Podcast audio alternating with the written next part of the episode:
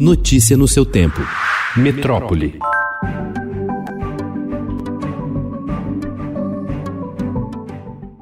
O governo da Índia liberou a exportação comercial de vacinas contra a Covid-19. As primeiras remessas de doses serão enviadas para o Brasil e o Marrocos hoje, segundo disse o secretário de Relações Exteriores do país asiático à agência Reuters. O embaixador da Índia em Brasília, Suresh Reddy, confirmou que serão enviadas os 2 milhões de doses do imunizante da Universidade de Oxford e da farmacêutica AstraZeneca. Sim, as vacinas estão chegando como prometido, disse Suresh Reddy ao Estadão.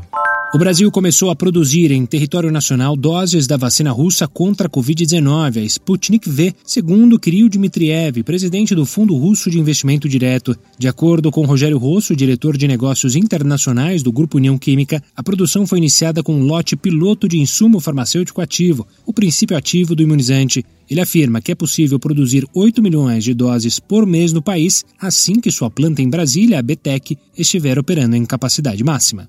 São Paulo deverá ter regras mais duras de isolamento social nos finais de semana. A ideia é que, a partir da noite de sexta-feira, todo o estado entre na fase vermelha, da qual só sairá na segunda-feira, quando cada região retornará para a fase em que se encontrava, conforme apurou o blog da coluna do Estadão com autoridades do estado.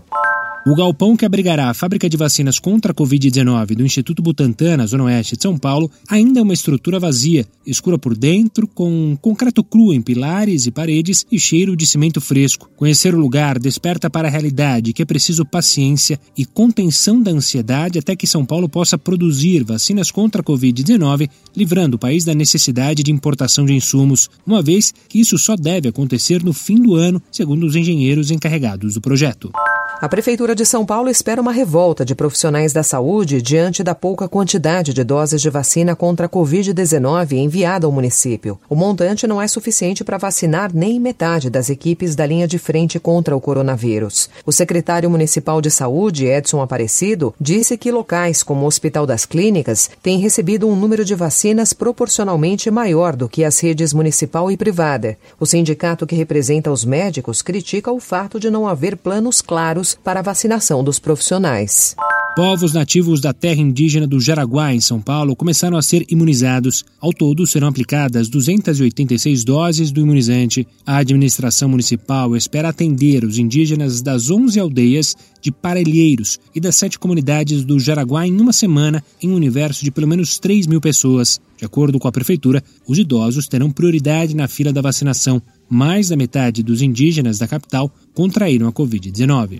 Políticos, profissionais recém-nomeados e até um chefe de um setor de informática e um fotógrafo estão entre as pessoas que já receberam a vacina contra a Covid-19 no Brasil. Com o avanço da vacinação pelo país, mas com apenas 6 milhões de doses disponíveis inicialmente, crescem os relatos de fura-filas nos estados. O Ministério Público de ao menos seis estados acompanha denúncias, que podem culminar com ações penais e processos de improbidade administrativa.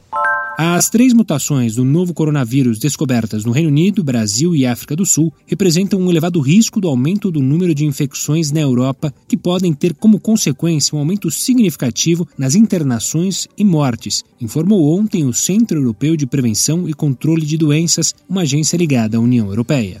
Após receber críticas por recomendar medicamentos sem eficácia comprovada e que até podem agravar o quadro clínico de pacientes com suspeita de Covid-19, a plataforma Traticov foi retirada do ar. O sistema foi lançado pelo Ministério da Saúde na semana passada em Manaus e era destinado à orientação de profissionais de saúde sobre possíveis tratamentos do novo coronavírus.